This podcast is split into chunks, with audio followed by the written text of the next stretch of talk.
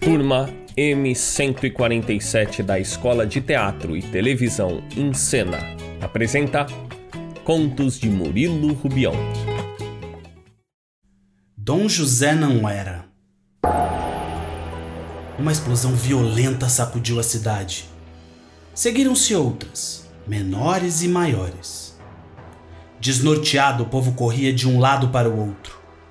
Alguém que se conservara calmo no meio de tanta desordem gritou: Não é o fim do mundo!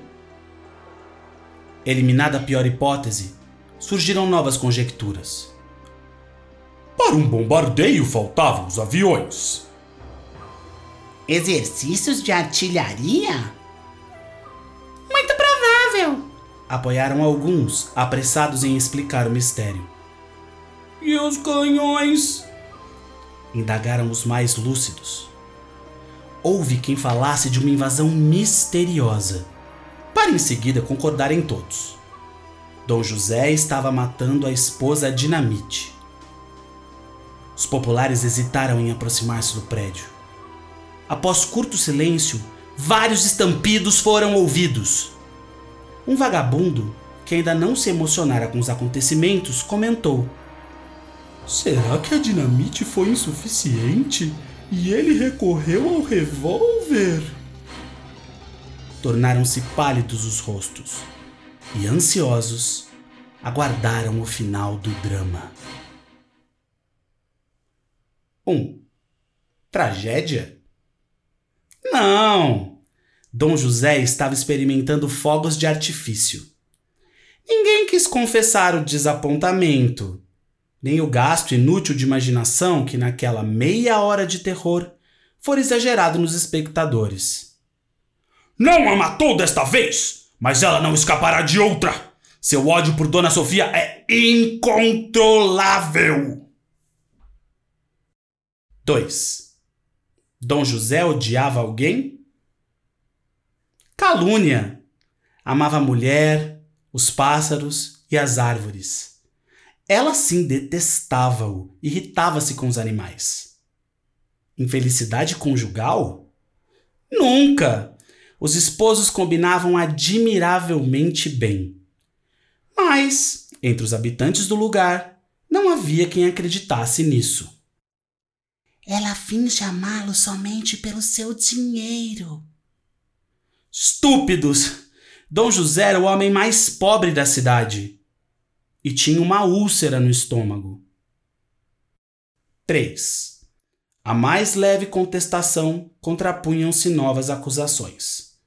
E os meninos que choram noite adentro, famintos, espancados? Falso! Dom José perdera os filhos. 5. Vítimas da tuberculose. Agora recordava-se deles manipulando um aparelho que imitava o pranto infantil e comovia muito mais que qualquer choro de criança. 4. Dom José falava sempre de um livro que estava escrevendo. Um livro sobre duendes. Era um fabulista? Não. Os duendes habitavam a sua própria casa, ao alcance dos seus olhos. Seria a mulher um deles? 5 um dia encontraram-no enforcado. Disseram imediatamente: É só fingimento. O nó está pouco apertado. Vejam que cara matreira! Está zombando de nós! Infâmia! Dom José suicidara a si mesmo. Por quê? Todo mundo fingiu não saber. 6.